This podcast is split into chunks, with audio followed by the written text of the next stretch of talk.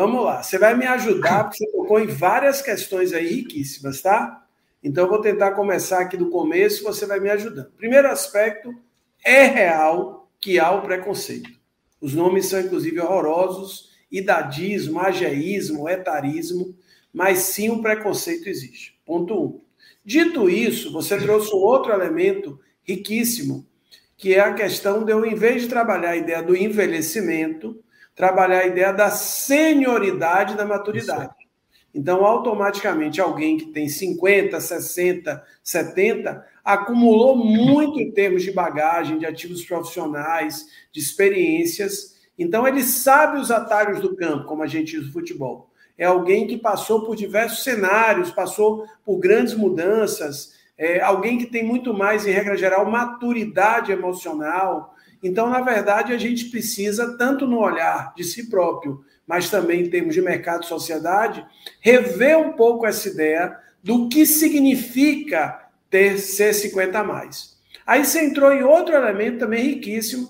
Não se preocupe, quem está aqui nos assistindo, nos ouvindo, que depois a gente entra na profundidade disso. Mas é porque a fala do Roberto foi muito rica e já me deu aqui muitos ganchos. Terceiro elemento, você colocou muito bem, é que é a questão do modelo mental. Menos a idade, e mais o seu mindset, o seu modelo mental. Então, no livro, por exemplo, a gente explica o que é o mindset da longevidade, a gente explica quais são as características de quem tem quem não tem e como desenvolver o mindset da longevidade.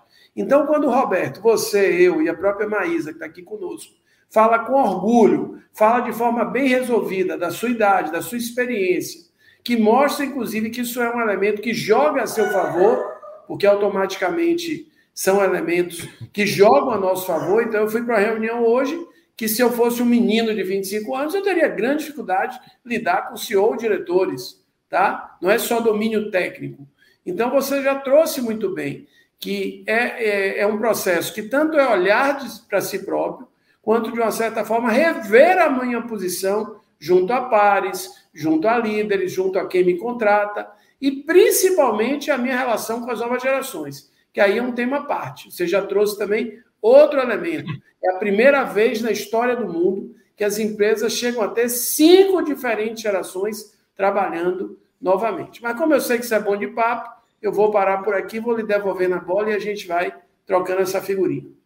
É, isso que você colocou, Fábio, do idadismo, do, do, do preconceito, assim, é um fato que ele existe. Mas eu acho, eu acho, aí eu, aí eu não sou especialista no tema, eu vou trazer agora uma visão leiga do processo, tá? Eu acho que é muito mais é, como as pessoas se comportam, como você recebe isso, como você aceita isso, do que efetivamente. Por quê? Porque o preconceito existe, é fato. Então, assim, se você puder contratar um de 20, eu conheço organizações, por exemplo, que não contratam pessoas, não é nem 50 mais, 40 mais. E, e, e, a minha visão é que essas organizações estão perdendo, porque o grande, o grande elemento que eu vejo de crescimento é trazer a experiência dos mais sêniores com a energia dos mais júniores e uhum. somar isso.